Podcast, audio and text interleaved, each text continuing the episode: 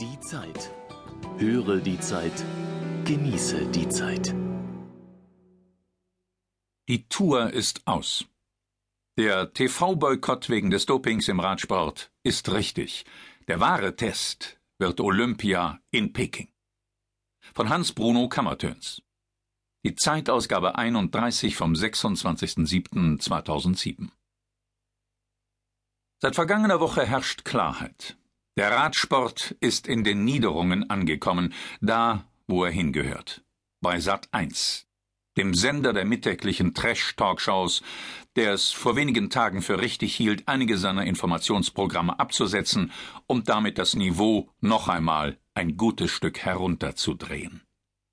Kaum waren ARD und ZDF aus ihren Übertragungen von der Tour de France ausgestiegen, bestätigten Sat 1 und Pro 7 mit ihrem Zugriff das historische Gesetz, wonach dem Boykott auf der Stelle der Bruch des Boykotts folgt.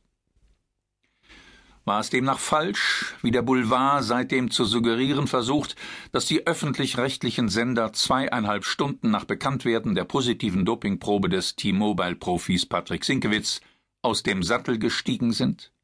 Nein. Denn die Zeit war längst reif für ein deutliches Signal. Genug der Appelle an Fairness, Vernunft und Verantwortung. Genug der vermeintlichen Reue, der gespielten Zerknirschung. Hightech-Doping ist in diesem Sport überall. Manchmal, wer wüsste es noch nicht, rettet schon ein stimulierendes Pflaster am Hoden den Profi über den Berg. Und der Zuschauer im Fernsehsessel oder an der Strecke jubelt verlässlich weiter. Unvergessen jener Moment bei den Olympischen Spielen von Barcelona 1992. Zum ersten Mal als Reporter in der Arena, wo sich die Jugend der Welt versammelt hatte zu friedlichen, fairen Wettkämpfen, wie es der Olympische Eid verspricht.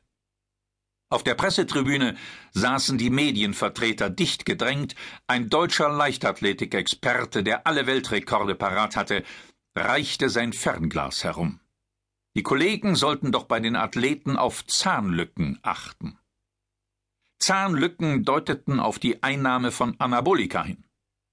Alle schauten konzentriert durch das Fernglas, sahen die Zahnlücken und hämmerten doch wenig später ihre nächste Hymne auf die olympischen Helden in die Schreibmaschinen und Laptops.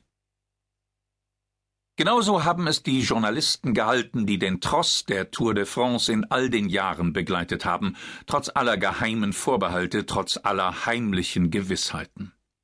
Gut, dass sich nun bei ARD und ZDF niemand mehr für die Wortakrobatik hergibt, die nötig ist, eine fünf Stunden dauernde Touretappe schwärmerisch und zum Thema Doping schweigend zu Ende zu kommentieren ob auch im nächsten Jahr die Profis auf der großen Rundfahrt durch Frankreich keuchen, ob sie es überhaupt je wieder tun?